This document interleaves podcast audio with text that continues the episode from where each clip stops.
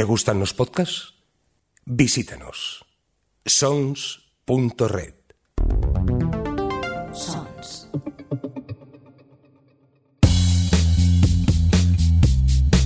Bienvenidos a O Televisión Podcast, el podcast de la cultura audiovisual.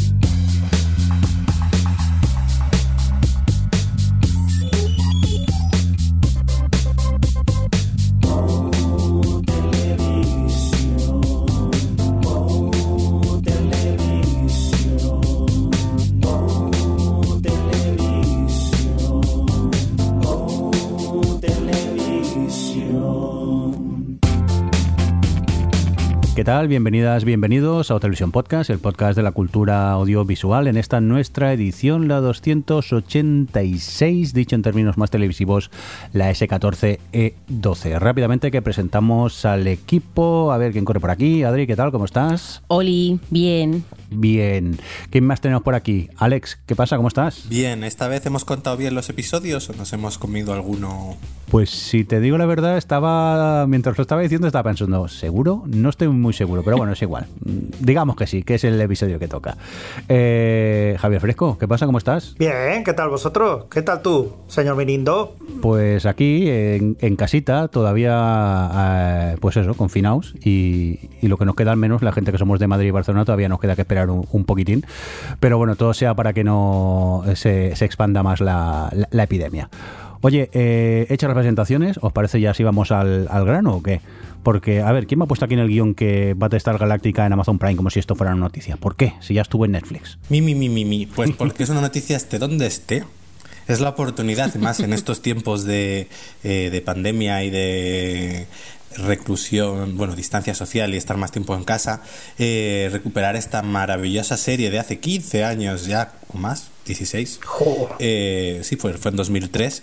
Y bueno, la ha subido ahora Netflix, es ver- eh, no, Amazon, perdón. Es verdad que estuvo en Netflix hace, ahora más de un año, ¿no? Puede ser. Y bueno, por tema de derechos la quitaron y ahora la han vuelto a subir. Y yo he aprovechado para empezar a revisionarla y además ponérsela a Carlos para que la vea por primera vez. Y bueno, ¿Y se con dormido? La miniserie. Recordar eso, que no empieza esta serie, si os ponéis con ella, no empieza en la primera temporada, empieza en la miniserie, que es como una especie de megapiloto de tres horas que presenta lo que es toda, todo, y luego ya entras en la primera temporada, porque el otro día habla- comentándolo en Twitter había gente que me decía que había empezado en su momento por el primer capítulo y andaban un poco perdidos, lógicamente. Yo creo que es eso, es una, una de las grandes series de aquel, bueno, esta fue del 2003, pero bueno, de la cosecha aquella maravillosa del 2003-2004, que ha marcado muchísimo a, series que han venido después, empezando por nuestra amada de 100. Y bueno, ahora es buen momento para empezar a verla. Es verdad que visualmente eh, tiene algunas cosas que vistas ahora, eh, por ejemplo, todo eh, la miniserie tiene muchísimo grano en la imagen y la ves ahora y como que al no verla en una pantalla de ordenador o una tele más pequeña, un poco mm, duele un poco a la vista, pero más allá de eso sigue funcionando perfectamente. Yo os animo a aprovechar ahora que lo tenéis en, en- en Amazon y le echéis un vistazo al menos a la miniserie, porque yo creo que presenta muy bien todo lo que es y si la miniserie no os convence no creo que vaya a hacerlo el resto. Es curioso, yo creo que quizá es, es debido también a la situación que estamos viviendo, que por ejemplo ahora en Netflix está Community, ha cambiado porque antes estaba en, en Amazon y cuando estuvo en Amazon tampoco la gente habló mucho de ella y ahora últimamente por Twitter todo el mundo está comentando eh, Community, que por cierto si no habéis visto es altamente eh, recomendable, pero eh, veo Adri que también hay más cosas en Netflix que llaman la atención, ¿no? Que se para el mundo. que se para el mundo porque no sé cuánto tiempo después, creo que un año después de mi campaña, un año y medio después de mi campaña, ¿fue un año? ¿Ha sido un año y medio o ha sido en estas navidades pasadas? Cuando Pues, hizo la campaña. Ve hablando que te lo busco. Em, de mi campaña de renovación completa y absolutamente fallida de Colony, eh, ha llegado por fin la tercera temporada de Colony a Netflix. Así que ya están las tres. Las tres y únicas temporadas que hay, no está renovada, no va a tener final. El final es abierto, pero a pesar Muy de eso, abierto. no, de- no No me mientas. a ver, ¿eh? no, no te miento, no dramáticamente abierto. Quiero decir, se queda se queda súper abierto en realidad con lo que respecta a... Escucha, escucha. Con lo que respecta a... em, al tema invasión alienígena y todo eso. Pero en la tercera temporada se cierran mm, eh, ya como que se cierra toda la explicación, o sea, digamos que todo lo que estaba en el aire sobre por qué, quiénes, eh, los aliens, eh, verlos, entender por qué están ahí, para qué, o sea, todo lo que es la trama en sí está cerrada en la tercera temporada. Lo único que la tercera acaba con eh, pues un cliffhanger de que la última sería pues el como digamos mm, ya el clima final de, de esos aliens en, la Tierra. Es que no quiero tampoco desvelar demasiado por si acaso pero pero en cuanto a eh, los porqués y el está- todo eso está cerrado. Ya es que está abierto porque ha- hace falta pues como eh, el ver qué ver qué pasa con esos aliens. Si se van no se van. Sí sabes eso, eso. pero mm, pero yo, yo considero que dentro de que de verdad no, os- no os pondría a ver una serie si no creo que si no creyese que tiene un final lo suficientemente satisfactorio como para que nos deje ahí con toda la frustración. Y lo digo yo que me ha flip- mega flipado Colony y mm, y bueno, me da rabia porque, porque la cuarta podría haber sido espectacular, pero no, no me mata tampoco del todo, por es por lo que digo. Adri, eh, fue, eh, lo comentaste, la campaña en estas navidades Regala Col- Colony fue el 17 de diciembre del 2018. O sea, hace un año y medio, casi. Fíjate. Pues nada, ya sabiendo, ya, ya sabiendo que, que ya, esto ya no es campaña, esto simplemente es porque os quiero, oh, queridos oyentes, y quiero que veáis las, mejor serie, las mejores series posibles. Y Colony es una de ellas. En cuanto a mejores series posibles, ¿quién ha puesto que está Mr. Bean en plataformas?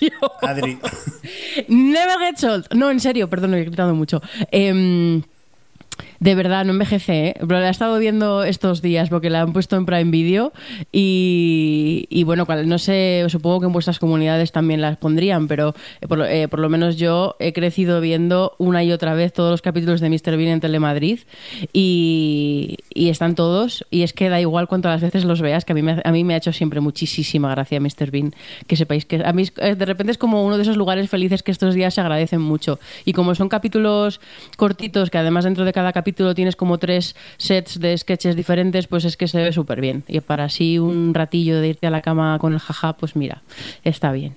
Muy bien, pues mira, oye, tomamos nota de algunas series que puedes ver estos días en plataformas eh, digitales. Oye, dicho esto, vamos ya por los pilotos 2.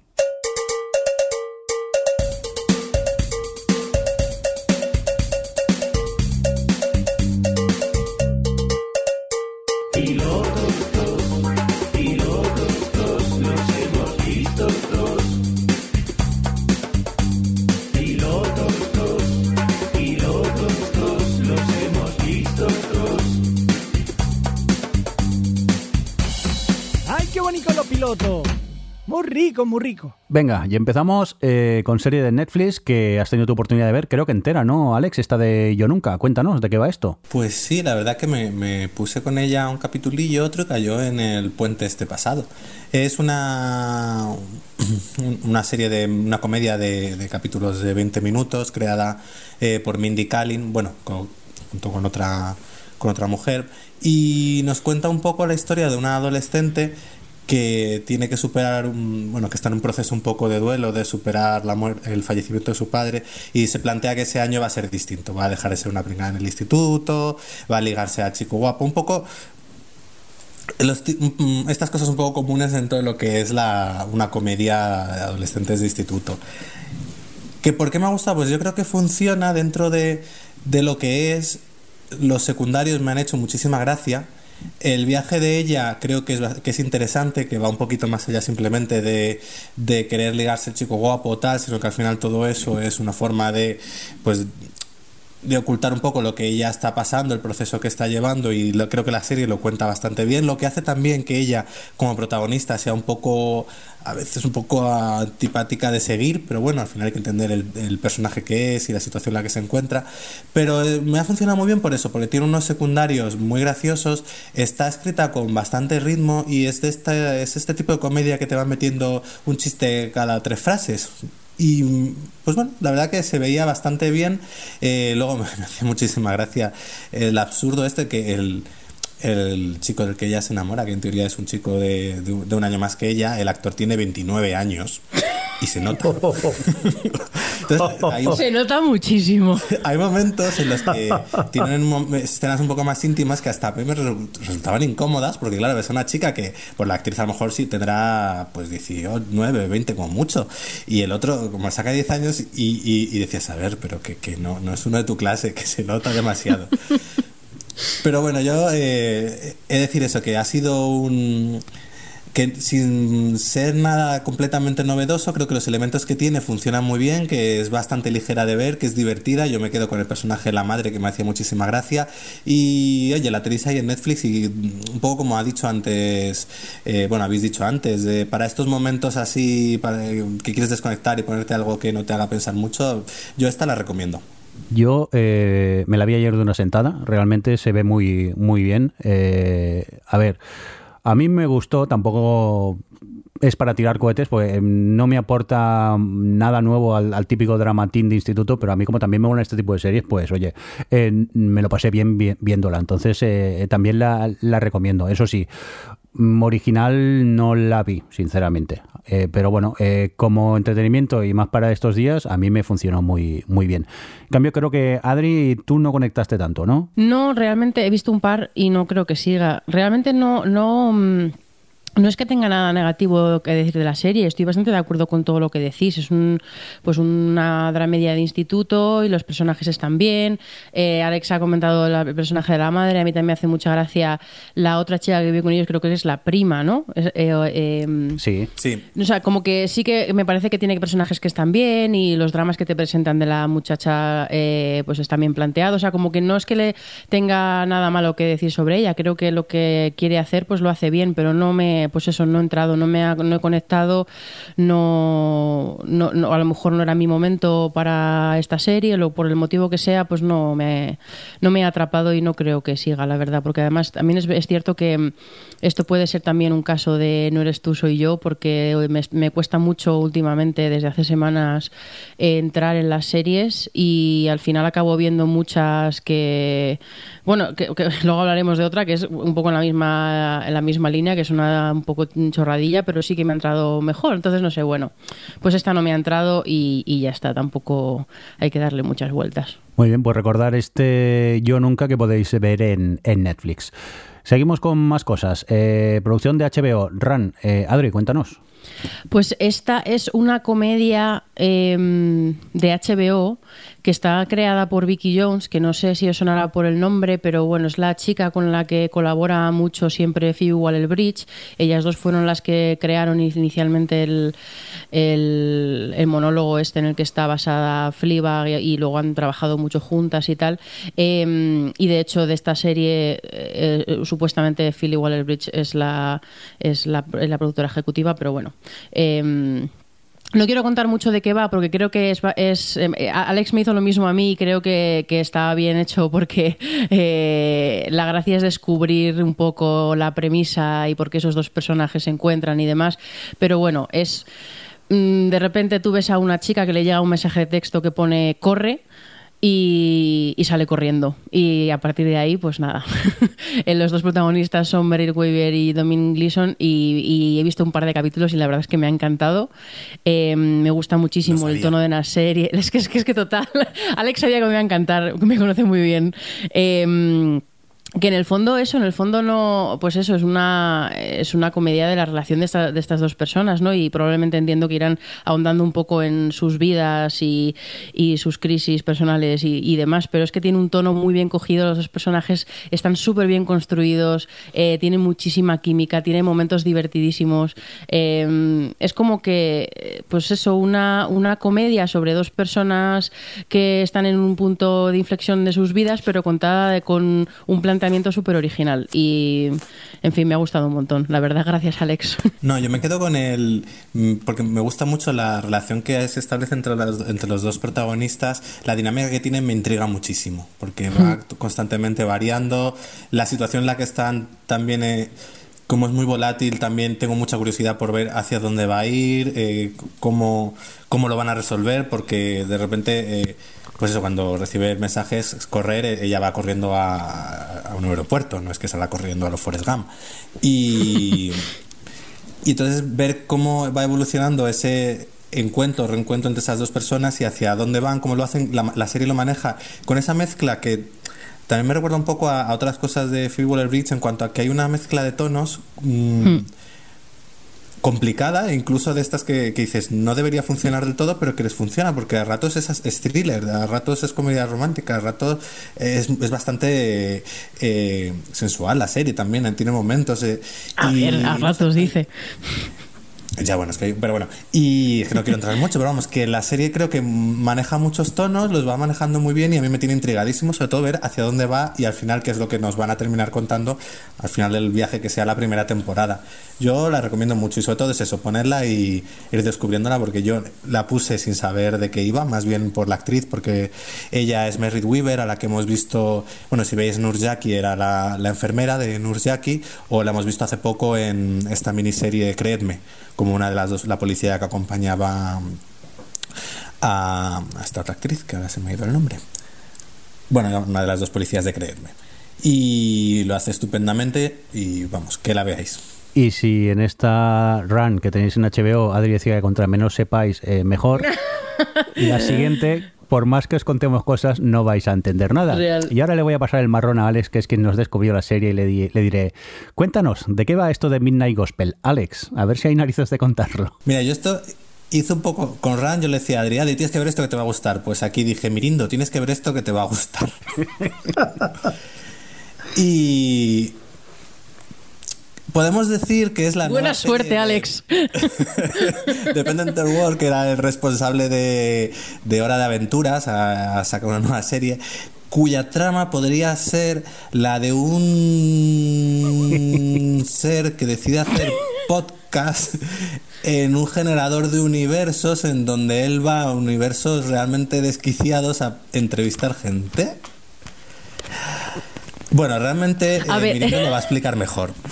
No, yo creo que es mejor explicar un poco cómo funciona esta serie. Claro. El, el problema principal es que eh, esta serie está basada en un, en un podcast. El podcast creo que es el de Duncan Truss, el Family Hour, que era un podcast de entrevistas donde se hablaban de temas muy surrealistas. Y entonces el creador de Hora de Aventuras ha cogido las grabaciones de este podcast y ha decidido animarlas. Pero ¿qué pasa? Que lo que te cuentan en la entrevista del podcast luego tiene poco que ver con lo que estás viendo realmente en la animación. Y entonces es algo muy loco, pero a la vez súper hipnótico. Pues no sé si os pasó a vosotros, pero, Pero- yo es que estaba pensando, ¿qué narices estoy viendo? Pero no podía dejar de mirar.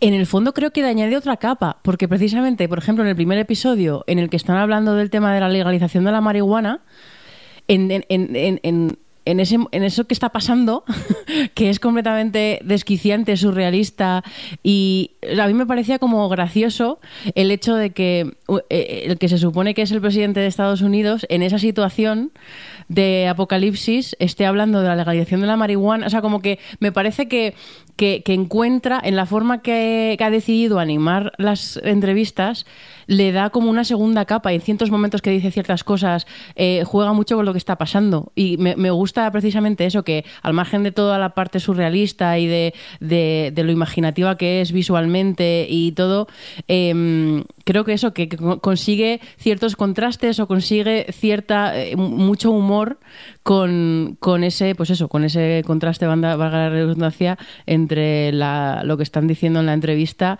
y, y cómo lo están diciendo y lo que está pasando en los episodios ¿Has visto el segundo? sí Porque el segundo.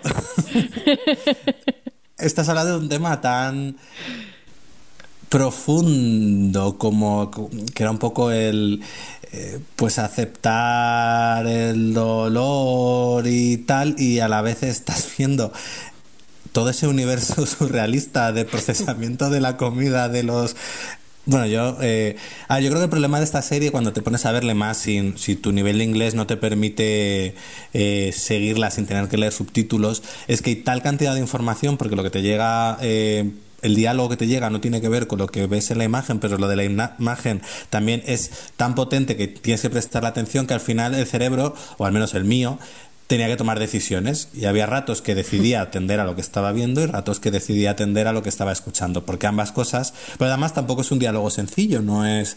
eh, hablan de cosas eso muy trascendentales, un poco magufas, porque el tercer capítulo, pues bueno. eh, pero que es eso, que yo creo que te exige, en cierto modo, decir, bueno, ahora voy a atender a esto, atiendo a esto otro, y también creo que es muy dada a revisionarla para intentar pillarlo todo, porque además luego visualmente lo que es toda la parte, toda la animación está llena de detalles y de cosas que, que, no, no, puedes estar a todo en un, primer, en un visionado. Lo que has comentado del magufo es algo que, que, me he preguntado. Lo que pasa es que, bueno, pues no me ha dado por investigar el podcast original ni nada, pero sí que es verdad que incluso en el, en el tercero tiene un poco ese punto, en el primero tienen momentos a los que lleva va la conversación, qué tal, que, que yo me he quedado un poco loca con las cosas que estaban diciendo.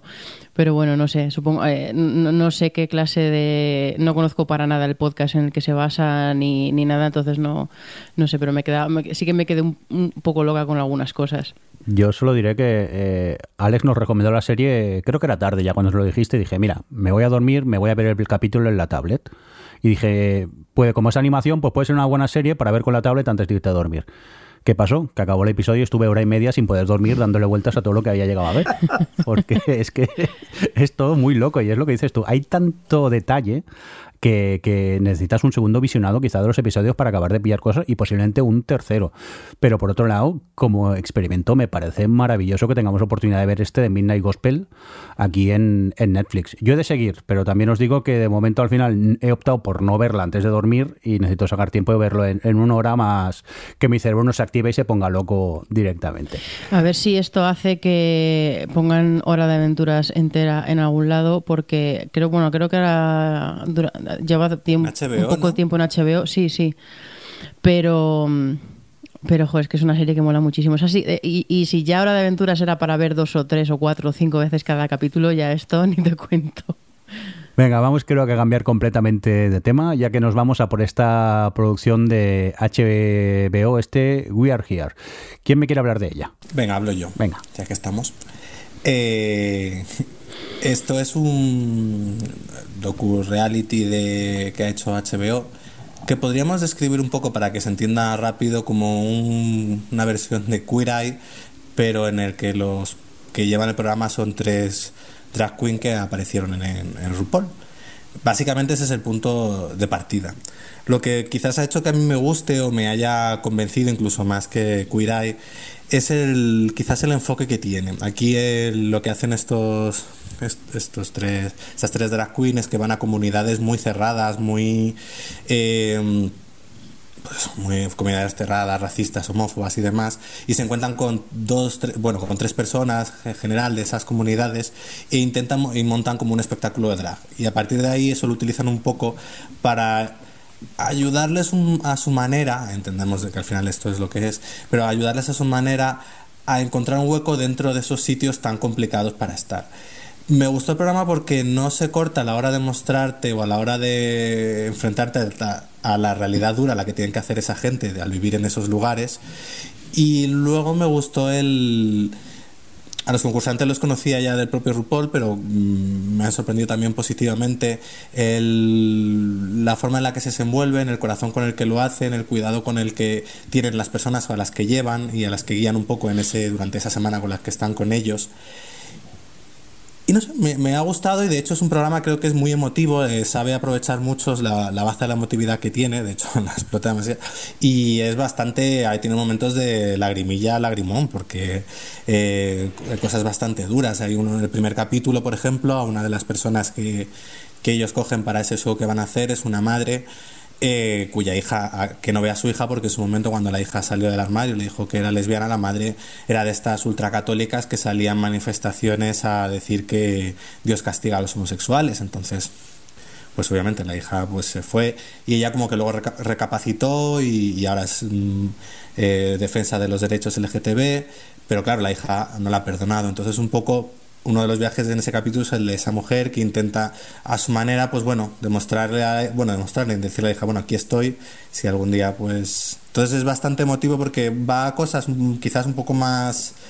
Eh, más duras y, las cuenta bien. Yo no sé, los dos que llevo me han gustado mucho y, quizás no tiene ese punto que a mí, por ejemplo, me echaba para atrás en, en Eye, que en Queer hay algunos que sí les ves muy auténticos, como por ejemplo Jonathan o tal, pero hay otros que les ves muy...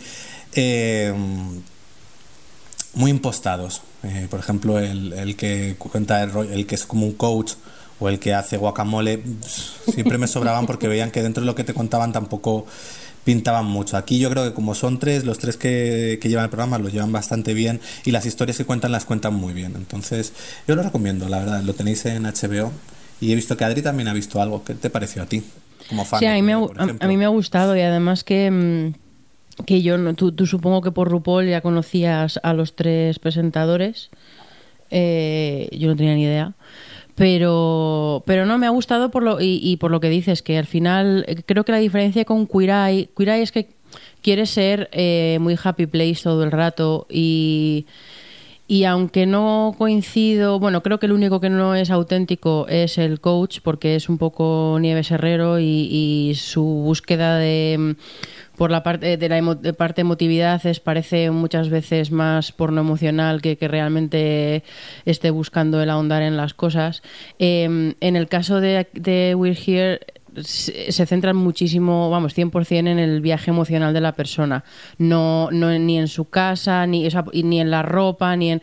El, en Queer Eye puede quedar en cierta manera más superficial y este, aunque tenga todo la parafernalia de que les van a hacer drag, de que sí que muestran la parte de, pues eso, de, de cuando les visten, de cuando les mega maquillan, de todo esto, pero no es el centro, no el el centro es el viaje emocional de esas personas y el por qué están haciendo eso y, y ese universo y demás y cómo ellos además van buscando los lugares donde hacer el espectáculo y se van encontrando pues ese rechazo, o sea, tiene tiene como más pozo y se nota. Y me ha gustado la verdad, sí, sí, me ha gustado. Pues oye, tomamos nota de esta serie llamada We Are Here que podéis ver en HBO y vamos a continuar y en este caso Javi nos vamos a por esta producción de Amazon, este Upload, ¿no? Efectivamente, eh, Upload es la nueva serie de Greg Daniels, que posiblemente lo conozcáis por estar detrás de eh, The Office y Parks and Recreation, nuestra queridísima Parks and Recreation. Así que, bueno, pues te pones a ver esta serie en la que cuenta la historia de, eh, en un futuro más o menos cercano, en el que la gente cuando muere tiene la opción de irse, eh, su espíritu, por así decirlo, o su descarga, ah, lo descargan en, un- en una especie de, como si fuera los Sims o algo así parecido, en el que tú puedes vivir eternamente en una especie de resort con vistas a un lago y, y bueno, pues haces tu, tu posvida. Lo que pasa es que la gente ya lo tiene como muy normalizado todo esto de que a la que tengas un poco de problema dices, pues mira, si la cosa me va mal, me voy a vivir ahí, que es más barato y tira para y no tienes problemas eh, físicos ni ningún tipo de esto.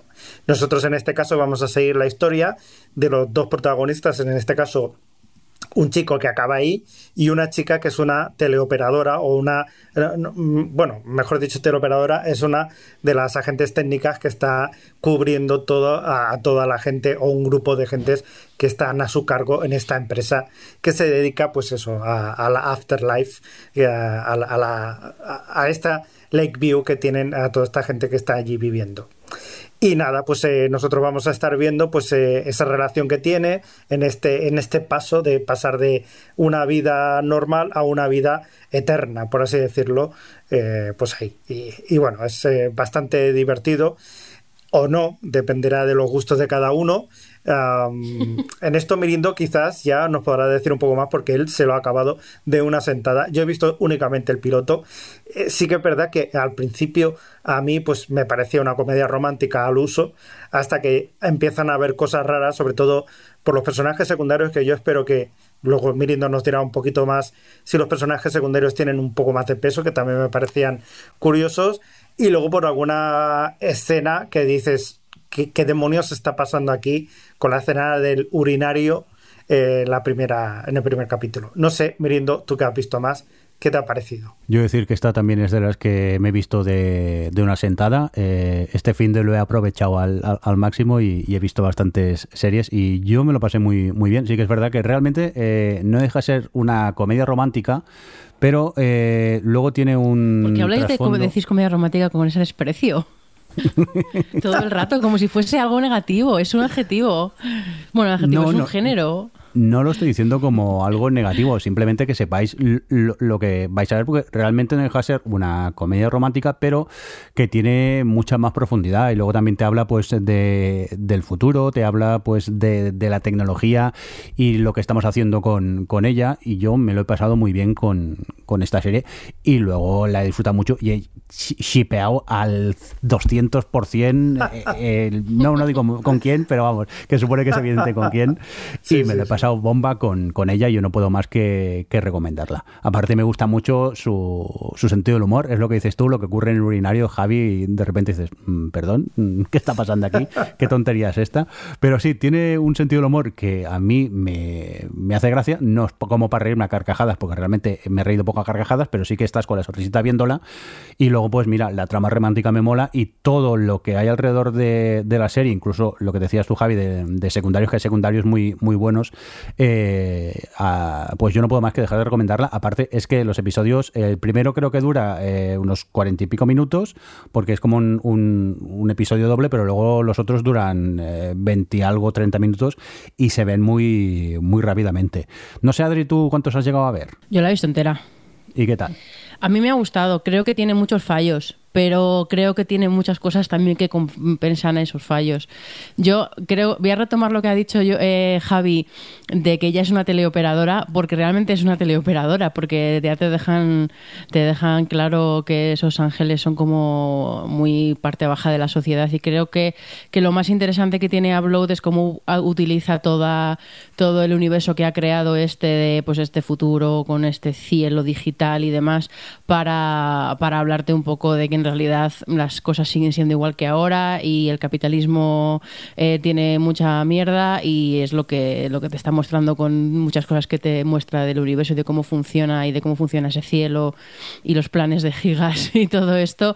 Em, lo que pasa es que para mí eh, me pasan dos cosas. Primero, la comedia romántica, que está, está bien, además es un género que, que no que le tengo cariño, pero aparte de que, de que el hecho de que Robbie Amell esté buenísimo y guapísimo, no entiendo por qué la protagonista se enamora de él, sinceramente, porque mm, me, me parece, o sea, creo que en cuanto a los personajes se refiere, es para mí su gran fallo. O sea, como que la continuidad emocional que tiene la serie y de desarrollo de personajes y tal me confunde todo el rato. No me, cuesta mucho seguirles y conectarme con ellos.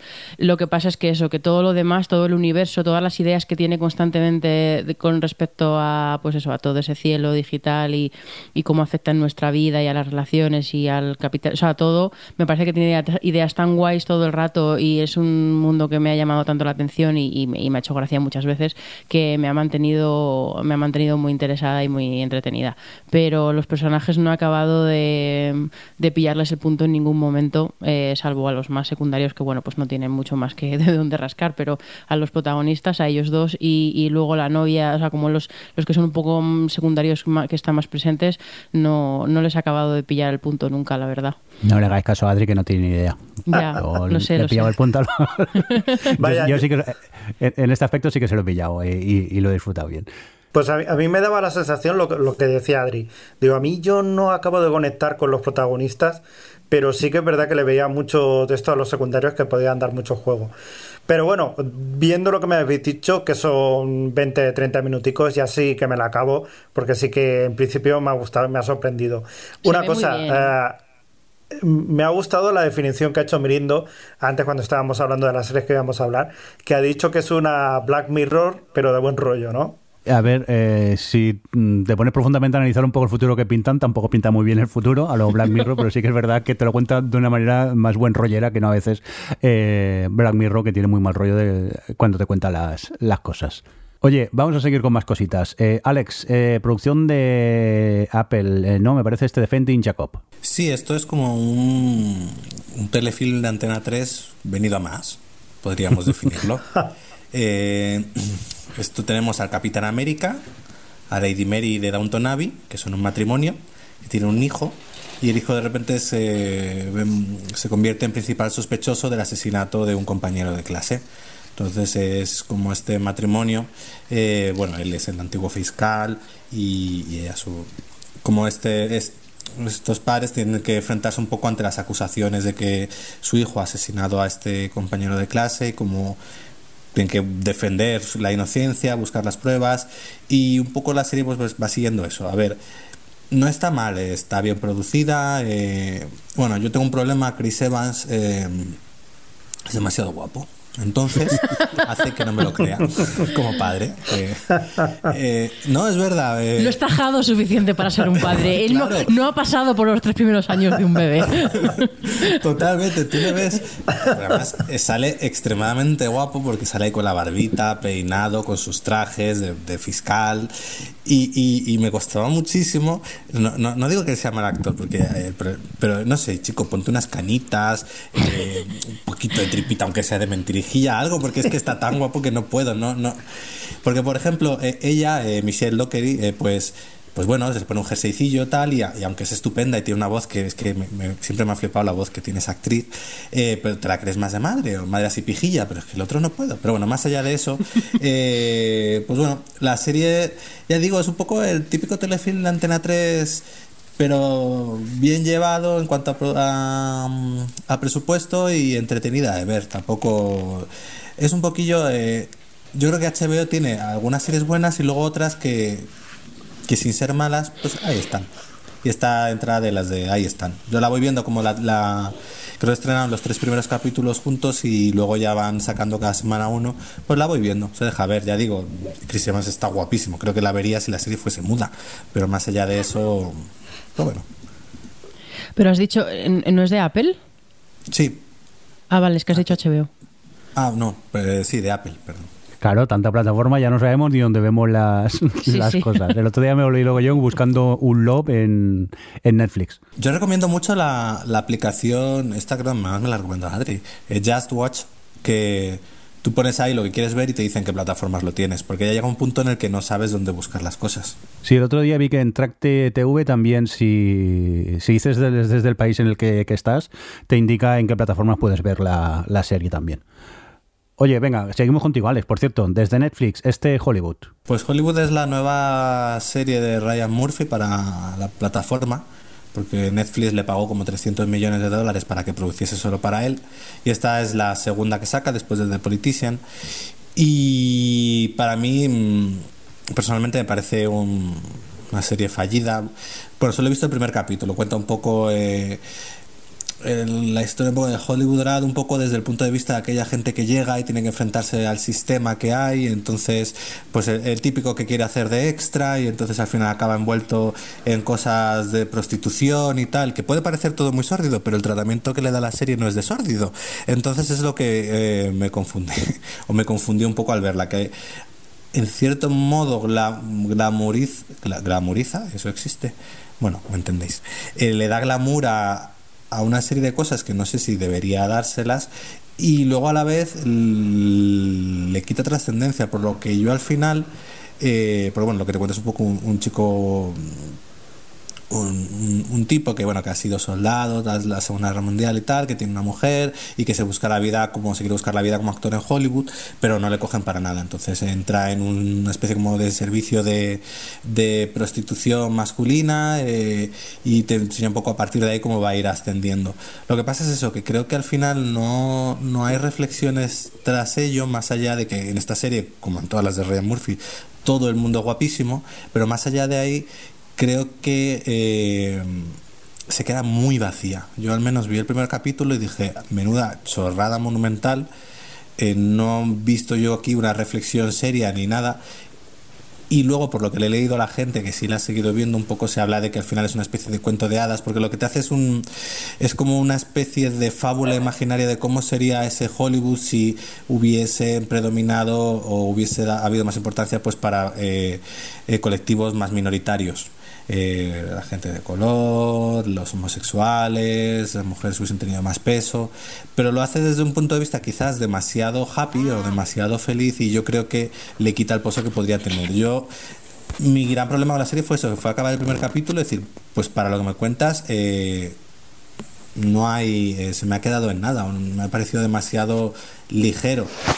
Si lo que buscas es una cosa ligera, oye, pues a lo mejor gusta. A ver, el, el Ryan Murphy lo que es producción está bien producida, tiene actores que llaman la atención y, y, enti- y es entretenida.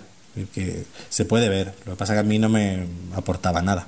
Venga, cambio radical de serie. Seguimos en Netflix y a ver esta serie porque yo leí la sinopsis y me dio mucho miedo, pero veo que dos de vosotros os habéis atrevido. Adri, ¿qué pasa con este Into the Night? Into the Night es una serie belga original de Netflix que mm, es una adaptación de un libro de ciencia ficción. Y básicamente eh, lo que pasa en el primer capítulo, a los primeros 10 minutos, es que hay un montón de gente que se va a subir un avión, que ese avión va con dirección supuestamente a Moscú y aparece un tipo que dice ser de la OTAN, que dice que, que secuestra el avión básicamente y dice vámonos, vámonos, que si no vamos hacia el este, Oeste. hacia el oeste, Oeste. Si, si no vamos hacia el oeste, vamos a morir. Y bueno, pues ahí empieza. No os digo más del punto de partida, pero la verdad, yo he visto un dos, dos capítulos. eh, los dos me ha parecido, bueno, el primero sobre todo, pero vamos, los dos eh, que son pura tensión. Dentro de que no, eh, quizá a lo mejor no la podéis comparar con una producción en plan al nivel de lo que podría ser con este mismo planteamiento una serie americana, porque además seguramente se centraría en otro tipo de cosas. Aquí está centrado en la experiencia de, estas, de este grupo de personas y. mm, y está súper bien llevada la, la tensión, te presenta a los personajes que inicialmente son, pues bueno, un poco eh, estereotipados, pero, pero yo creo que van a ir, y de hecho ya con el segundo se ve que van, que van evolucionando un poco y van teniendo sorpresas y demás. Eh, es tremendamente efectiva, súper entretenida y con el, y además con el segundo episodio, de hecho lo he visto hace nada, cuando antes de grabar, que se acaba en un momento que ha sido como, les escribo y les digo que no puedo grabar el podcast, porque se queda en un momento bastante álgido. Tú, Javi, que la has visto entera, ¿mantiene Sí. el nivel? O más, o más. Madre mía. Sí, sí, es, una serie que, es una gratísima sorpresa porque como, como bien ha dicho Adri, eh, mantiene, tiene un ritmo continuo y, es una cosa que como, como bien has dicho, está hecha con poquito presupuesto, pero muy bien parida, muy bien ideada y, sobre todo se centra también mucho en los personajes, en, esos personajes que es- están dentro del avión y como lo que tenían anteriormente, digamos que cada episodio es, eh, más o menos tiene un protagonista que va viendo el flashback de cómo llega hasta allí y, y, por qué luego pasa lo que pasa y cómo reacciona con lo que está viendo allí, ¿no? En esa pedazo de crisis en la que no voy a hablar mucho de ella, pero que claro, que tienen que estar ahí dando prácticamente vueltas alrededor de la Tierra para no morir. Eh, y, y no, no os digo mucho más. Me ha parecido una serie, o sea, un capítulo, son seis capítulos solo esta temporada, de, De 40 minutos, viva. 35 minutos. 35 minutos es que se te pasan rapidísimo, aparte del ritmo que tiene y de todo, es que se te pasa muy rápido con cliffhanger hasta que llegas al último, que es una maravilla. Y luego también, eh, tiene otra cosa, otra curiosidad ahora, por la, por la crisis que estamos viviendo con el COVID-19, el tema de doblaje, pues claro, hay muchos eh, capítulos que no se pueden hacer. Y casi, casi es, es, es una maravilla que no la pueda ver en doblada, porque en esta ocasión eh, tú tienes eh, un montón de personajes que hablan tanto en francés como en flamenco, en inglés, eh, en ruso, en italiano, en árabe, en turco, en, en fin, eh, en polaco, de todo, de todo. Y, y esa mezcla también es, es interesante y es importante para conocer qué es lo que está pasando ahí. Entonces es una oportunidad muy buena para verla, disfrutarla y, y pasar un poco jodido ahí, un poco de tensión. Oye, pues tomamos nota. Yo ya os digo que por la premisa no me llamó mucho la atención, pero si decís que hay cliffhangers, habrá que, que verá. Por cierto, Javi, eh, ¿cómo acaba la serie? Mm, ¿Más o menos cerrada o te quedas con ganas de una segunda temporada ahí a lo loco? Bueno, te quedas mm, con muchas ganas de una segunda temporada. Sí, sí, ya te digo. Vale, vale. Pues nada, tomamos nota de este Into the Night que tenéis en, en Netflix. Otra de Netflix, posiblemente la serie que más han hablado mis amigos estos días cada vez que hacíamos videoconferencia para saber cómo estábamos. Este Unorthodox. ¿Qué pasa con ella, eh, Alex? Pues esta es una miniserie que está basada en un- la autobiografía de, de una mujer llamada Deborah Feldman, que cuenta cómo, cómo ella eh, sale de una de estas comunidades ultra auto- una comu- comunidad ultra ortodoxa judía que hay en Nueva York y cómo pues bueno inicia su viaje de escapar de ahí de todas las las normas opresivas que tienen en esa comunidad y cómo ella intenta iniciar un nuevo camino lejos de ello.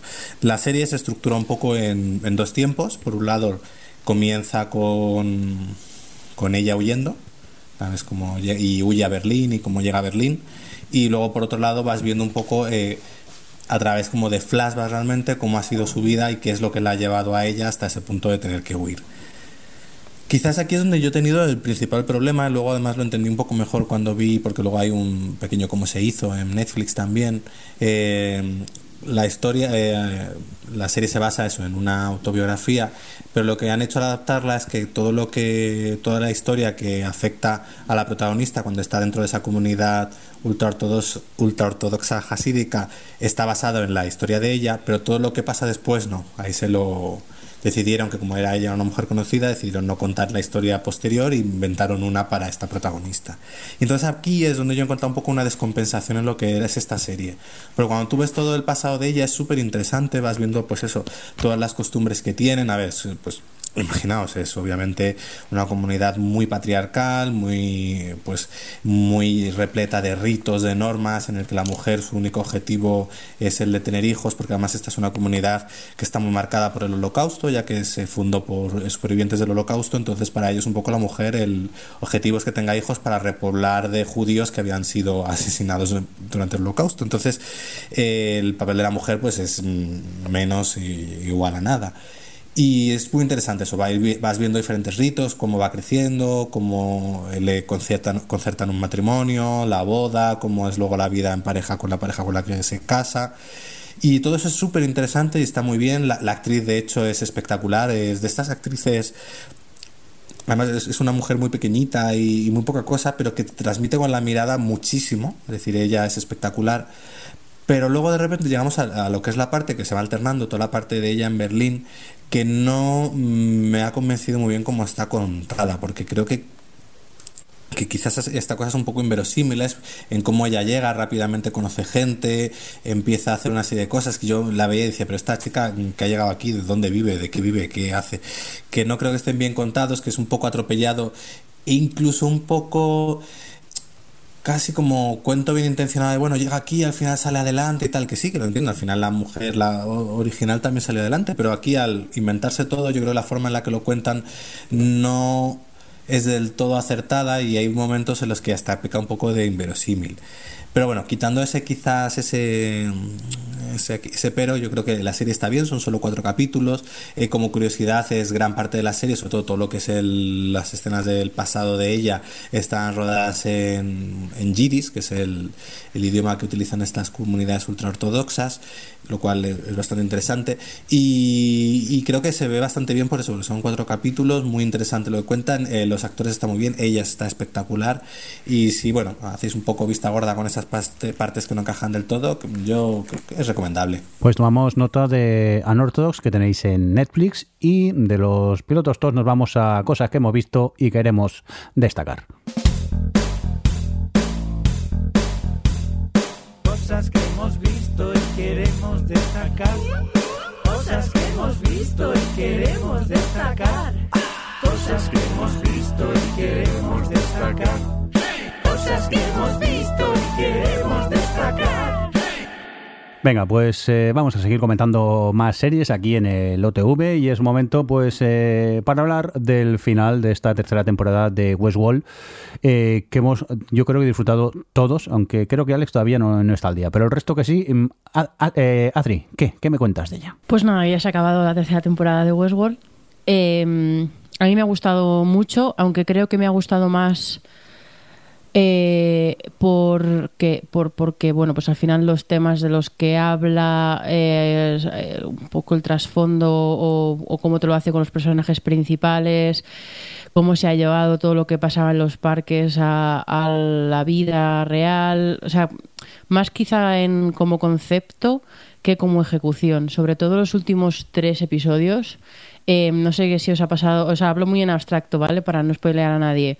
Em, no sé si os ha pasado a vosotros también, Javi y Jordi, pero em, me daba la sensación de que Ah, de que había muchas cosas que había que tragarse, o sea, como que los personajes tenían que llegar a ciertos puntos, a ciertos sitios y a ciertos momentos para mí parecer más porque lo decía en guion que porque realmente estuviese, o sea, me ha parecido como muy atropellado cómo ha llegado a ciertas cosas. Creo que no han llegado a construir bien la relación de Dolores con el personaje este de, mm, de Aaron Paul eh, y, y lo importante que es en realidad ese personaje para la trama. Eh, me parece como que un poco lo que, lo que nos pasaba a lo mejor con Juego de Tronos, que decíamos en su momento que, mm, que lo que cuenta y, y las ideas que transmite y cómo lo cuenta en, así en aspecto general me ha gustado mucho, pero la ejecución me ha parecido más torpona, más acelerada y, que me parece que necesitaba, eh, la han querido meter todo aquí en la tercera temporada para que acabe como acabe y creo que le ha hecho daño, sobre todo eh, eso, en toda la recta final. No sé vosotros cómo lo habéis vivido. Pues eh, sí, totalmente. Yo hay que decir que, empecé con muchas expectativas, me gustó mucho lo que fueron los dos, tres primeros capítulos, pero a partir de ahí empezó a bajar un poco la cosa y como dice Sadri, los tres últimos capítulos han sido para mí un poco despropósito y ha sido más que despropósito una pena, porque gustarme me ha gustado, pero no me ha gustado mucho. Creo, como bien dices tú, que se podía haber contado de alguna otra forma y se ha perdido también esa oportunidad de haberlo contado mejor. Sobre todo lo que tú dices, esas relaciones que tiene la propia Dolores con Charlotte, por ejemplo, que también es otro personaje que no se le ha sacado suficiente provecho eh, con lo que es el, el mega ordenador. Hay personajes como Caleb, ¿no? que es nuestro queridísimo miembro de O Televisión, Aaron Paul, que, que que está ahí, que es un, testigo que al final acaba llegando a una conclusión, pero que verdaderamente no se le llega a, entender y, y, como que se deja llevar y es, es, una pena. Para mí ha sido una pena porque la serie ha tenido muchísima más acción que en otros episodios, pero parece que le ha faltado precisamente eso, dejar un poco la acción y coger un poco, retomar el, el tema de los personajes y, de ese trasfondo uh, también existencial que, que, lleva todo lo que es Westworld. Es que, eh, es que es eso, es que es una pena, porque si en realidad a mí me ha gustado, o sea, cuando lo pienso, cuando la pienso, eh, me gusta mucho lo que te quiere contar con el personaje de Caleb, lo que te quiere contar, bueno, lo de lo, tú lo has dicho con Charlotte, me parece que, que lo que te cuenta con ese personaje eh, es, vamos, me, creo que es una de las cosas que más me ha gustado esta temporada, pero el problema es que eso está desarrollado eh, en cuatro secuencias en realidad y está eh, como que emocionalmente la serie está, o sea, muchísimo peor desarrollada y es curioso que en esa tercera temporada en la que toda la narración es un poco más, o sea, es, es bastante, vamos, es completamente lineal y, y, no juega a todos estos equívocos de líneas temporales y de, cierta confusión para encajar ciertas cosas como las temporadas anteriores, las temporadas anteriores tenían más impacto emocional, quizá precisamente porque te estaba dibujando un poco todo desde diferentes eh, prismas y momentos y tiempos y a lo mejor por eso el, dibujo era más, más rico, pero aquí eso me ha faltado que las cosas tuvieran pozo de verdad, porque aunque, que, aunque Dolores y, y Maef y los personajes en general siguen, sigues teniendo claros cuáles son las cosas que les motivan, eh, quizá también porque a lo mejor se han mantenido un poco estáticas y no han, y no han, pro, y no han profundizado un poco en todo eso, eh, y sobre todo lo, que hace Dolores y, y, un poco su, lo que se desvela de ella y hacia dónde va el viaje y dónde acaba su viaje, eh, me parece muy guay, pero es que está, está desarrollado, pues eso que me falta, me falta de por medio. Aparte de que en el último, los últimos dos capítulos hay algunas cosas de trama que son bastante ridículas. Pero bueno, a mí eso generalmente no me suele importar. Eh, acordados de cuando Jordi se acordará por el grito que le pegué cuando veíamos Fringe, que a mí me flipa Fringe y Fringe tiene algunos momentos que son un poco ridículos, pero me da igual porque emocionalmente la serie me gustaba mucho y a mí eso, o sea, no, no me voy a poner ahí, ¿cómo es posible que llegue aquí ahora y eso esté ahí si antes estaba, o sea, no, no soy esa clase de persona, pero es que con, con Westworld eh, pues estaba así como decepcionada o, o, o, no lo sé, esperando un poco que la serie fuera a, aprovechar un poco más lo que estaba planteando, que al final también me descubro dándome cuenta de estas cosas y que me molesten más de lo que me molestaría.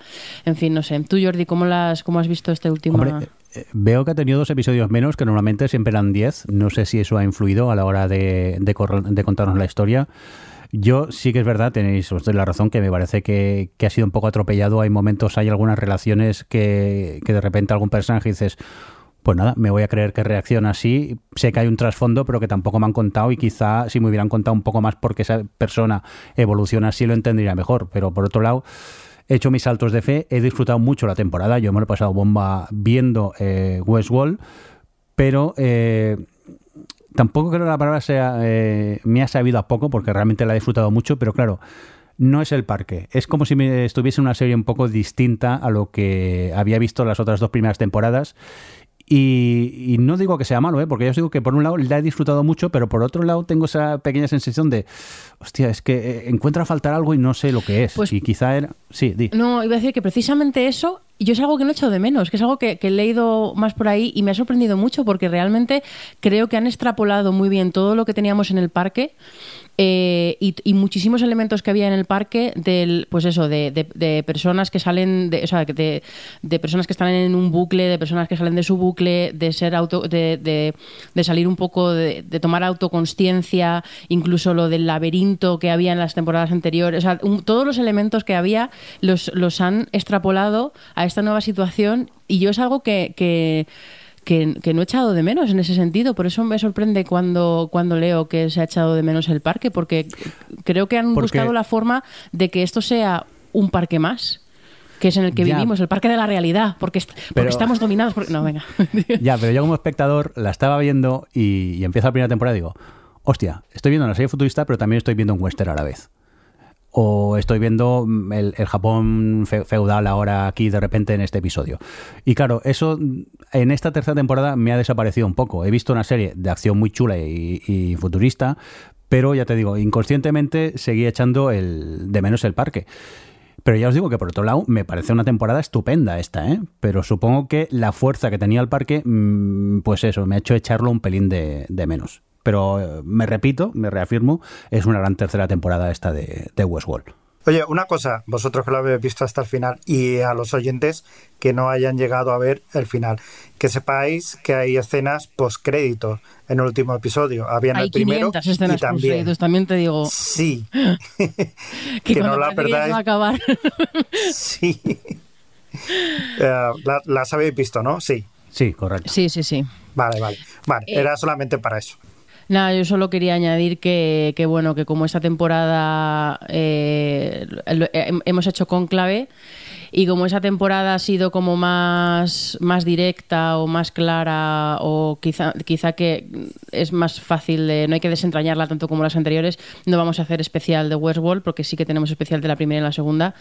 En esta básicamente, a mí, a mí la verdad es que no me importaría, pues sobre todo para, porque, pero al final ac- acabaríamos hablando de filosofía y sociedad y porque al final es lo que más interesante de la temporada, un poco el, el hablar de lo que plantean con algunos personajes y, y- y demás, pero, pero bueno, que sí que es verdad que, que no nos da para a lo mejor hacer un especial de hora y pico como hacíamos antes, así que por eso también nos estamos parando un poquito más ahora para comentar las impresiones de la temporada, aunque sea así en abstracto. Pero, pero bueno, contarnos vosotros, los oyentes, qué tal os ha parecido esta temporada. Oye, me mola mucho esto de hemos hecho con conclave. Ahora a mandar un mensaje por WhatsApp al grupo se le llama hacer conclave. Está, está muy bien. Ha sonado muy bien. Adri. Parece que nos habíamos reunido calla, aquí. claro. un consejo de sabios a ver qué hacíamos. Oye, eh, Tiger King, que ya hablamos en el episodio anterior, pero Bueno, bueno, habéis bueno, caído, habéis caído y la habéis acabado ya, ¿no? Venga, eh, yo creo que debería empezar Adri, porque la turra que nos dio por WhatsApp- Adriana Izquierdo, voy a hablar de mí en tercera persona, les hizo live WhatsApping al resto de los miembros del podcast. Es más, vamos a chivarlos. Hay un momento que nos está mandando un audio de voz y de repente hay un silencio y dice, ¿perdón? ¿Acaba de pasar lo que acaba de pasar? Y ahí se acaba el mensaje. Oye, pero muy bien, muy bien en ese sentido, porque yo, por ejemplo, no sabía si la iba a ver o no, y los comentarios que iba haciendo lo hacía en nota de audio, y así yo no tenía por qué comerme un Claro, spoiler, era mi forma que de no guay, spoilear a. Javi también. y, y- y menos mal, menos mal. Venga, que la has vivido a topísimo, Adri, ¿no? Muy a tope, la verdad es que en fin, es todo lo que prometíais eh, de esto de no dar crédito. Además, no, al margen de, de, pues eso, de los personajes que hay, del, de ese, de ese América profunda que muestra y que es de no dar crédito de todo lo que pasa. Y realmente mm, creo que, nada le puede hacer justicia a, la realidad de que no te esperas por dónde va a ir la historia. Pero creo que al, al margen de todo eso, de que el contenido ya es tiene mucho potencial de por sí, me parece que está muy bien estructurado. Pues sobre todo, quizá, ¿cuántos eran? ¿Cuántos eran? ¿Seis, no? ¿Seis o, o ocho? Sí, creo que son tres, ahora lo siete. confirmo. Siete, bueno. Siete contando lo especial. Ah, ¿eh? Vale, bueno, pero lo especial es una chorrada. Vale, Eh, pero, o sea, los tres, los tres últimos quizás, quizás de- digaba- divagan más y creo que se nota que quieren llegar hasta seis y, y son un poquito más reiterativos, pero me parece que los tres primeros tienen una estructura narrativa eh, eh, en cómo te cogen las tres, los tres perfiles que, principales que utilizan para contarte la historia, que es el Tiger King, el otro señor de los felinos y la, la que se, la autoproclamada defensora de los, de los animales. Eh, Adri, perdona, eh, son siete. son siete, vale. Sí. Pues, eh, pues entonces a lo mejor son los cuatro primeros, pero bueno, como que la primera mitad me parecía que era que era que, me parece súper potente cómo está narrada, cómo está, cómo utiliza la yuxtaposición entre las historias de los tres eh, y lo mucho que te, o sea, sí, cómo aprovecha un poco el, que en el fondo tienen más en común de lo que podría parecer las tres personas, sobre todo eh, de lo que podría parecer me refiero por la defensora de los animales y, a- y, luego los otros dos de los, los, Tiger Kings que salen. eh, me parece que eso, que coge un tema eh, para cada episodio y lo construye a partir de ahí y, lo hace súper bien, súper bien. Eh, cómo profundiza un poco y los va desenmarañando a, estos tres perfiles, a estas tres personas que te las escribes en un guion eh, de ficción y nadie se las cree.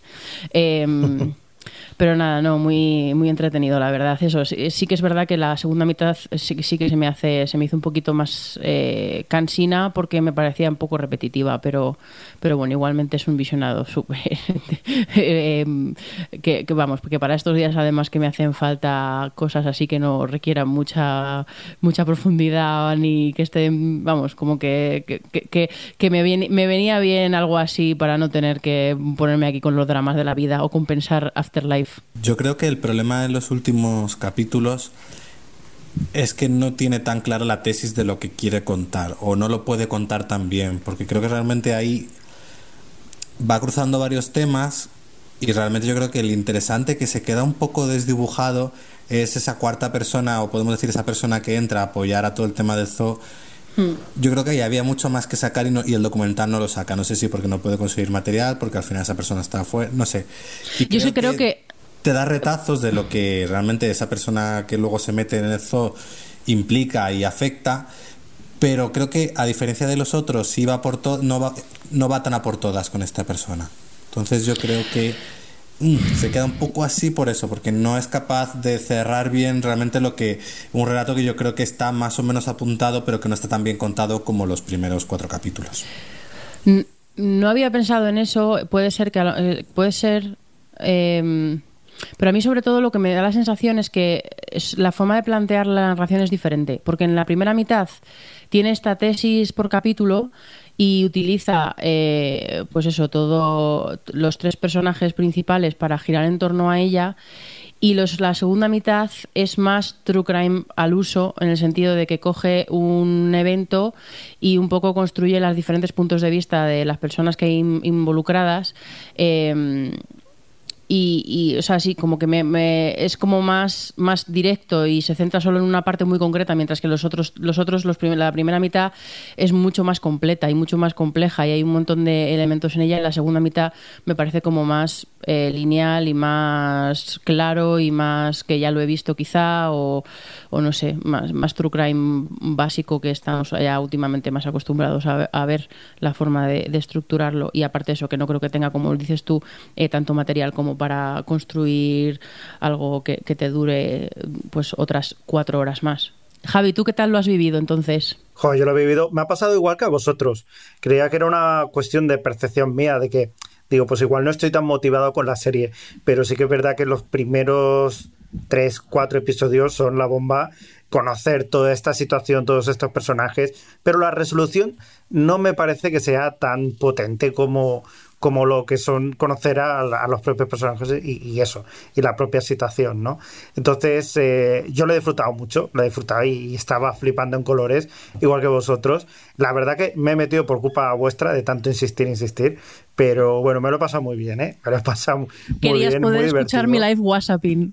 Sí, ya te digo, es que, joder, que ha sido... Y, sí que de decir que el último episodio, que es el especial que lo han metido a continuación, fue para mí una bajona terri terrible, porque, claro, acaba la historia, acaba cerrado todo, y digo, y ahora hay otro episodio más. Digo, pues yo ya flipo en colores, ya no sé qué más puede pasar. Entonces es un programa especial, en lo único que se hacen es una serie de entrevistas una vez ha pasado todo esto, que ya se ha convertido pues en, en, en una serie ya o en un docu, docu serie, la, la, repercusión que ha tenido y le hacen entrevistas a posteriori, ¿no? A estos. Entonces eso me ha parecido ya una bajonada terrible, porque yo me esperaba un poquito más, no me había... No sabía que iba a haber esto y, y me lo he comido y me ha sentado muy mal. Lo siento, ¿eh? Pero, pero claro, tú te esperas una cosa y te dan otra y es como, ¡buah, tío! ¡Qué mal! A mí ese especial me sirvió de clausura emocional al ver a, a, al ex marido con dientes. Era como de repente cerrar el ciclo y decir, vale, ya, ya, ya he acabado con esto, ya puedo cerrar. ¡Da miedo! Es que... Y con este cliffhanger vamos a pasar a la siguiente Mira, serie. Antes de que pases, eh, que, que, además viene al caso, un poco al, para, para, comentar el especial de Parks and Recreation, eh, viene muy bien lo que ha dicho Javi del, del episodio final este de Tiger King, porque es algo que estamos viendo mucho en tiempos de pandemia, que bueno, que es lo que pasa, que al final la gente está recluida en sus casas, no se pueden juntar grandes equipos de grabación, entonces, bueno, pues eh, los productores y las cadenas están haciendo lo que mejor pueden para sacar contenido.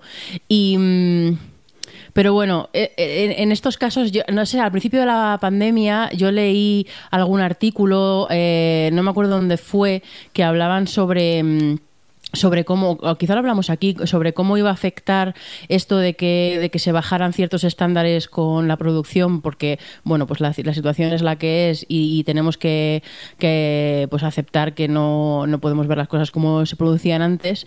Eh, y, y, aquel artículo como que reflexionaba, reflexionaba sobre si eso a la larga va a afectar también y será algo que, se seguirá haciendo en el futuro aunque pues ya se pasemos a la fase a la fase buena y, se puedan hacer cierto tipo de cosas. Eh, y yo en ese momento yo pensaba, no, bueno, realmente esto es algo, obviamente es algo temporal y ninguna cadena en su sano juicio eh, seguiría produciendo en esos niveles cuando se pueda producir a, buen, a buen nivel. Y lo sigo pensando y además es que después de ver los contenidos que están saliendo a, a raíz de todo esto, es que lo pienso todavía más ahora, porque realmente, eh, ahora dices tú, Jordi, que te ha parecido, pero el especial de Pass and Recreation me ha parecido malísimo. Y igual que el, episodio de Tiger King final, el, lo vi precisamente por esto, porque estoy haciendo un pequeño research personal. Vi el que han sacado de Too Hot to Handle, que, es muy similar al que ha hecho Netflix con Tiger King. Eh, todas estas cosas que están saliendo así de episodios especiales rodados en cuarentena, los estoy viendo para ver un poco cómo está la gente salvando, eh, por al final, estas situaciones eh, impulsan mucho la creatividad de la gente y, y, me reafirmo en que no creo que cuando salgamos de esta, y por favor espero que no, se sigan haciendo cierto tipo de cosas porque ¿qué te ha parecido el especial de Parks and Recreation que han sacado? Yo he de decir que lo he disfrutado mucho pero también te estoy diciendo que estoy eh, volviendo a ver la serie estos días. Entonces tengo los personajes súper frescos. Ahora mismo creo que voy por la cuarta temporada acabándola. Y entonces, pues, eh, bueno, pues el, aunque ya sé lo que ocurre en la, en la serie, pues, eh, porque ya la he visto, este es mi segundo visionado, el ver este especial fue una manera de decir, oye, pues mira, cómo le ha ido en la vida a estos personajes a los que les tengo tanto aprecio. Y realmente, como a mí estos días de confinamiento, Parks and Recreations, me está sirviendo muy bien como de, Happy Place, eh, yo el especial lo he disfrutado. Pues precisamente me sorprende, porque yo, yo, yo, para mí jugaba la baza de que hace mucho que no veo a estos personajes que tengo tanto cariño Y es cierto que, hombre, lo he disfrutado en el sentido de que lo que dices tú, de volver a verles y, un poco las coñas que recuperan y tal. También es verdad que, eh, rompiendo un poco a, su favor, una, a su favor, eh, es muy eh, ¿cómo lo digo? Es muy de, de activismo en el sentido de que lo que quieren es transmitir un mensaje y quieren recaudar y pues está, todo el tiempo el- la información en la pantalla de para recaudar dinero para ciertas causas y ellos están sobre todo el mensaje principal que quieren transmitir es que en estos tiempos de, de aislamiento eh, hay que intentar seguir manteniendo relación con la gente que tú con tus círculos para no quedarte solo sobre todo un mensaje a las personas que viven solas y están recluidas solas. Eh, y me parece muy bonito y que además que precisamente sean estos personajes los que den ese, ese mensaje y verles a todos en sus diferentes personalidades y cómo mantienen, siguen teniendo muy bien cogidos los personajes y demás, pues está genial. Pero, pero bueno, lo que es gracia, gracia, la justa, la verdad. Y no sé, me ha parecido, pues bueno, al final una cosa muy de, de pues bueno, de, de ONG, que está bonito y por supuesto que me parece fenomenal que lo hayan hecho, pero bueno, como fan de, de Pass and Recreation no me dio mucho más allá de, de volver a reencontrarme con ellos mm, un poquito, pero me decepcionó, la verdad. Me esperaba otra cosa, quizá.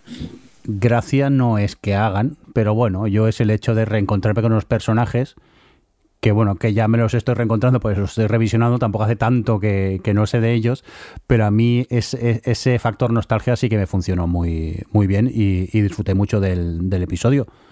Me sabe mal porque mira que yo es que lo disfruté tanto que pensaba que todo el mundo estaría encantado de él, pero no sé, me sorprende tu... No, y yo además me lo puse un día que estaba en la mierda. Te lo digo, así os lo digo en serio, porque en esta situación ha habido muchos días que he estado en la mierda, eh, que estaba súper de bajona, había pasado un día intensísimo en el trabajo, acabé tardísimo y dije, ya, esto, es- est- ho- hoy solo lo puede solucionar, me lo había guardado precisamente por eso, eh, el episodio especial de Parks and Recreation. Y a pesar de eso, me decepcionó, no lo sé. Pues yo confieso que la cancioncilla final la acabé con lágrimas de felicidad. Bueno, pero Ya te pues, digo yo. qué guay. Pues de verdad, ojalá, ojalá no haberlo vivido de otra forma, ¿eh?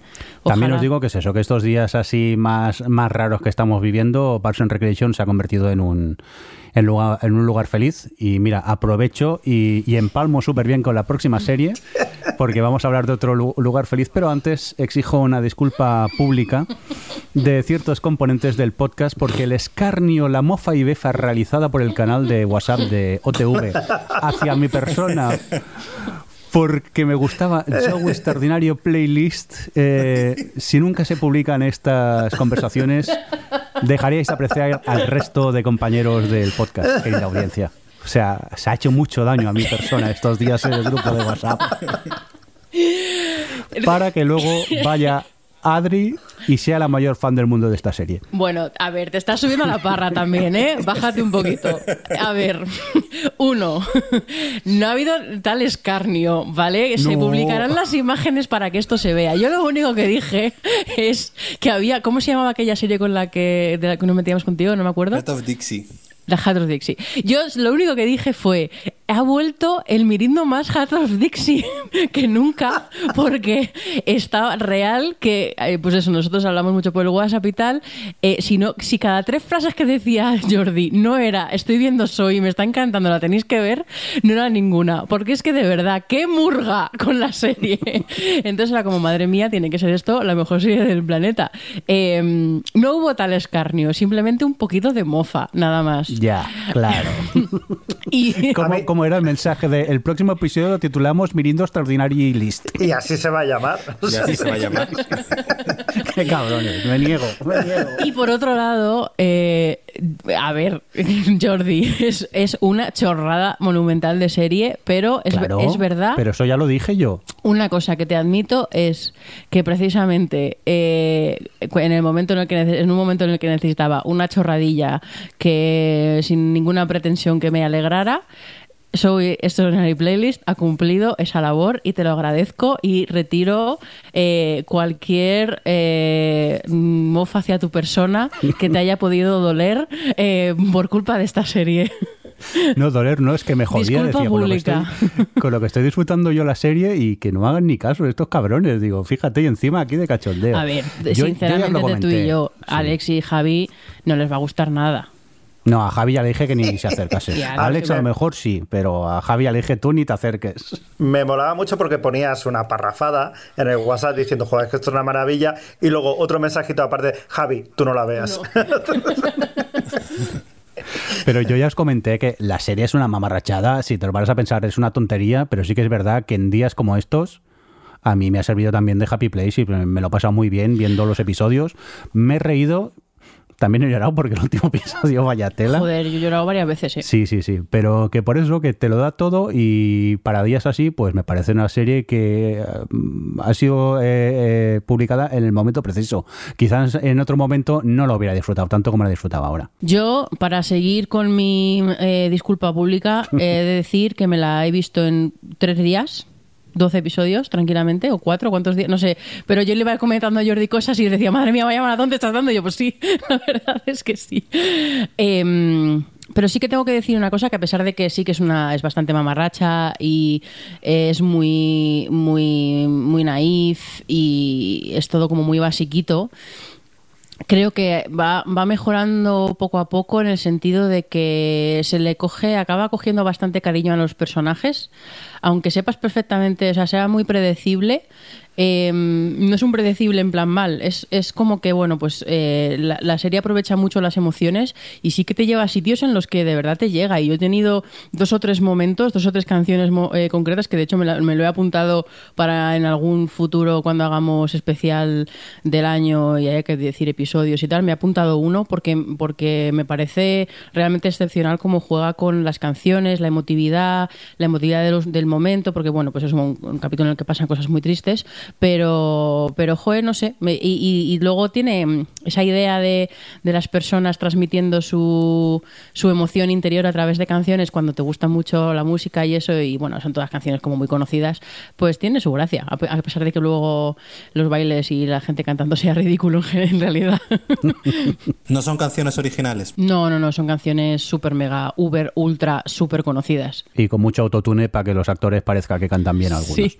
Hombre, hay dos o tres que cantan bien, ¿eh? Sí, sí, sí, no, la verdad que, que hay algunos que sí que cantan muy, muy bien. Pero oye, que aparte de las bromas, que, que lo que decíamos del grupo de WhatsApp del cachondeo y tal que había, eh, tener en cuenta que es eso, que es una serie chorra. No nos engañemos, pero que quizá eh, en estos momentos entra muy bien para, para verla esta Joey Extraordinary Playlist. Venga, vamos a cambiar de, de tema. Eh, porque creo que de la que nos va a hablar eh, Alex poco tiene que ver con, esta que acabamos de comentar. Eh, Alex, tercera temporada de Animal Kingdom, ¿no? Sí, tenía esta serie abandonada, la empecé, ya va por la, ha terminado ya la cuarta temporada. Y es un poco, eh, así para que se entienda fácilmente, podría decirse que es una especie como de Sons of Anarchy, pero con surferos, a su manera. Eh, esta serie basada en la película del mismo nombre, que cuenta un poco la. sigue a una familia criminal eh, comandada por una matriarca que pues eso que tiene a sus hijos y hacen robos y demás. Y es un poco se centra un poco en el en cómo esta madre va manipulándoles a ellos en su be- beneficio propio. Y no le importa hacer daño porque a sus hijos con tal de obtener ella beneficio. Entonces juega muy bien todas esas dinámicas familiares la verdad. En la tercera temporada además eh, parte de un de un giro bastante grande que da que que lleva las cosas a otro punto, lo aprovechan muy bien. Y es de estas series que la verdad que pasan bastante desapercibidas, pero que son, es muy solvente, eh, tiene buenos personajes, eh, está bien producida y pues la tenía abandonada y de esto que ahora como tenía un poco más de tiempo me puse con la temporada y me la vi en una semanita, a ver si ahora me pongo con la cuarta temporada. Yo la recomiendo, creo que está en Movistar y sobre todo eso, si os gusta este tipo de series, como ya digo, como Sons of Anarchy por ejemplo, en esa línea, pues está también, es muy recomendable. Muy bien, este Animal Kingdom, su tercera temporada, y vamos contigo, Javi, el alienista. Correcto.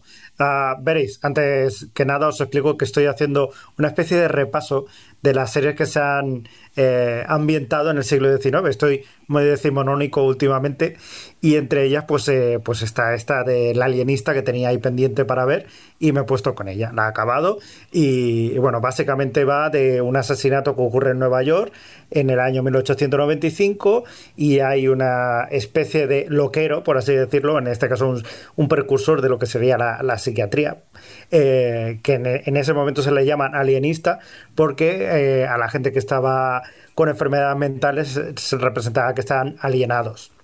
Entonces, esta gente que los estudia pues son- alienistas. Entonces, con la ayuda de un amigo ah, y con la ayuda de la secretaria del jefe de policía de, Nueva York, que en ese momento es Theodore Roosevelt, cosas que pasan, pues, pues nada, va a intentar investigar a ver quién es el asesino que está haciendo eh, asesinatos en serie ahí en Nueva York.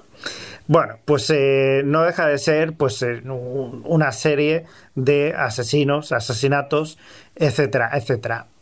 Ambientada en una época eh, pues anterior, que siempre tiene su, su gancho, visualmente es muy chula, no te digo yo que no, pero nos cuenta exactamente lo mismo. Además que tiene toda esta vitola de o, o todo este ambiente que siempre se está asociando o que es típico de las de las novelas pues eso novelas históricas. Mm, no deja de ser eso un caso de un asesinato y poco más. A mí me ha sabido la verdad que un poco a poco. Y, y a lo mismo de todo pero con diferentes personajes. Y pero nada más nada más. O sea que, que está bien entretener entretiene pero no me dice nada nuevo, aparte de ver sobre todo la ambientación, que me ha parecido, pues eso, muy chula, muy chula. Y ya está. Muy bien. Eh, oye, dejadme que os comente rápidamente. Yo he tenido la oportunidad de ver esta especie como de documental que tenéis en Apple, el Beastie Boys History, la historia de los Beastie Boys, que más que nada es la filmación de un espectáculo que hicieron los eh, dos componentes que todavía eh, quedan con vida de, de, Beastie Boys. Y entonces van narrando la historia de este grupo a través de ellos desde el escenario y a base de vídeos y fotografías, pues, pues te van narrando un poco la historia de esta, de esta formación. Y a ver, eh, yo creo que si eres fan del grupo, eh, está muy bien este, este- esta película o documental, eh, porque también descubres cosas que quizá no sabías de, él. Eso sí, si no sabes ni quién son Beastie Boys, posiblemente mm, digas qué narices estoy haciendo viendo esto. Porque eh, ya te digo, si no te gusta la banda, creo que carece bastante de interés la manera como cuentan la, la historia para que pueda llegar a, engancharte. Y, y nada, pues eso, ya lo tenéis en Apple y se llama La historia de los Beastie Boys, este Beastie Boys eh, History. Eh, vamos con más cositas. Mm, a ver, Adri, ¿cómo se te ocurre ver en estos momentos la segunda temporada de Afterlife? Jo, tío, no sé. mala idea, mala idea. ¿La has real. acabado? ¿Has Le he sobrevivido acabado, a le he acabado, pero me, ha- me ha tar- he tardado mucho y no y veía un capítulo y luego pasaba un par de días sin ver otro capítulo y así. Son seis y me ha durado dos semanas o tres, o sea que... Em, sí, porque además, bueno, me ha gustado muchísimo. Eh, cuando creo que lo, cuando lo comenté en, Twitter que la estaba viendo y tal, que me estaba pareciendo muy triste, eh, había gente que, mucha gente que me ha contestado en plan que era mejor que la primera y tal. Yo no sé si es mejor, pero, pero en- es que es igual que la primera en el sentido de que es redonda emocionalmente, porque la primera temporada que estaba muy centrada en el personaje de Ricky Gervais, que estaba ahí, este, en, pues bueno, el que es el, para el que no lo sepa, en la primera temporada empieza con, con un tipo que su mujer se ha muerto por cáncer y está, pues que no quiere seguir viviendo la vida y, y, bueno, pues eh, va encontrando pequeñas excusas para no suicidarse, pero, pero bueno, que está ahí siempre como muy al borde. Y mm, en la segunda temporada eh, digamos que después de todo lo que pasó en la primera, en la segunda eh, el personaje está en otro punto emocional consigo mismo y se está abriendo. Entonces se está abriendo constantemente a- al resto de personajes y consigo mismo y se mm, y, es que es dolorosísimo el verle cómo va eh, pues pues bueno trabajando ese dolor. Y lo que antes era negación y rabia pues empieza como a pasar a las siguientes fases del duelo típicas eh, y la forma en la que la serie hace la transición del personaje es que es tan buena y, mm, como además tiene un elenco de personajes secundarios tan, tan sólidos y que funcionan súper bien con él, tiene muchísima química con todos. Eh, me ha gustado muchísimo, muchísimo, porque es que eso es, es el, el- la evolución que hace el personaje y toda esa profundiza- el profundizar emocionalmente en lo que está viviendo y en lo que está sintiendo y tal, me parece tan brillante todo el rato, eh, pero bueno, eso es que al final es ver a una persona eh, completa y absolutamente vulnerable ante pues esto, ante este duelo y este dolor y, tiene momentos que realmente te, te- te rompen el corazón. Yo he acabado, pues bueno, de estos, de estas, de estos llantos de hipar, de, de que casi no puedes respirar del, del- de la llantina y del disgusto, pues así he acabado Joder. yo con algún capítulo de, de Afterlife. Así que hay que tener, hay que tener el día, ¿eh? pero merece muchísimo la pena de verdad. Os ponéis uno de Afterlife y luego si eso os ponéis otro de Midnight Gospel para olvidaros, pero, pero merece muchísimo la pena. Porque Alex, ver Afterlife y luego Tales from the Loop, lo recomiendo. Bueno, Pues mira, y miras por la ventana, tío. que, que vaya tela, terminé el otro día la temporada y me pareció maravillosa, redonda, pero Se de hecho el, el penúltimo episodio me pilló completamente por sorpresa, porque es un capítulo que que empieza como una, como una historia de terror y realmente está rodado como eso y de repente te da un pumba emocional que te deja diciendo, pero bueno, no he venido yo a esto. No, la serie ahora ya vista al completo, es decir que es estupenda toda ella, que su su acercamiento tan emocional a, a estas a este concepto tan de ciencia ficción o tan paranormal lo hace muy bien. Las ideas todavía no sé con quién lo hablaba en Twitter que decía bueno es que pa- parece que es el típico capítulo con el típico premisa que hemos visto mil veces pero de repente te sorprende y te sorprende por cómo se acerca a esos personajes. Lo que pasa que lo mismo no si estáis un poco bajos de ánimo a lo mejor no es lo mejor para ver ahora mismo porque vaya telita pero vamos, a mí me ha encantado, ¿eh? me ha parecido una serie redonda eh, y encantado con lo que he visto. De lo mejor de este año, por ahora. Venga, pues con esta recomendación de Alex, este Tales from the Loop, que la tenemos en Amazon, ¿verdad? Amazon. Venga, pues eh, nos vamos a despedir, así que recibir un cordial saludo de todo el equipo. Estuvo por aquí Adri, Adiós, gracias por venir. eh, también tuvimos por aquí a Alex Adiós. Y Javier Fresco, Hasta luego. y quien nos acompaña también vosotros, eh, con vosotros, el señor Bill. Hasta luego. Adiós. Adiós. O Televisión Podcast, el podcast de la cultura audiovisual.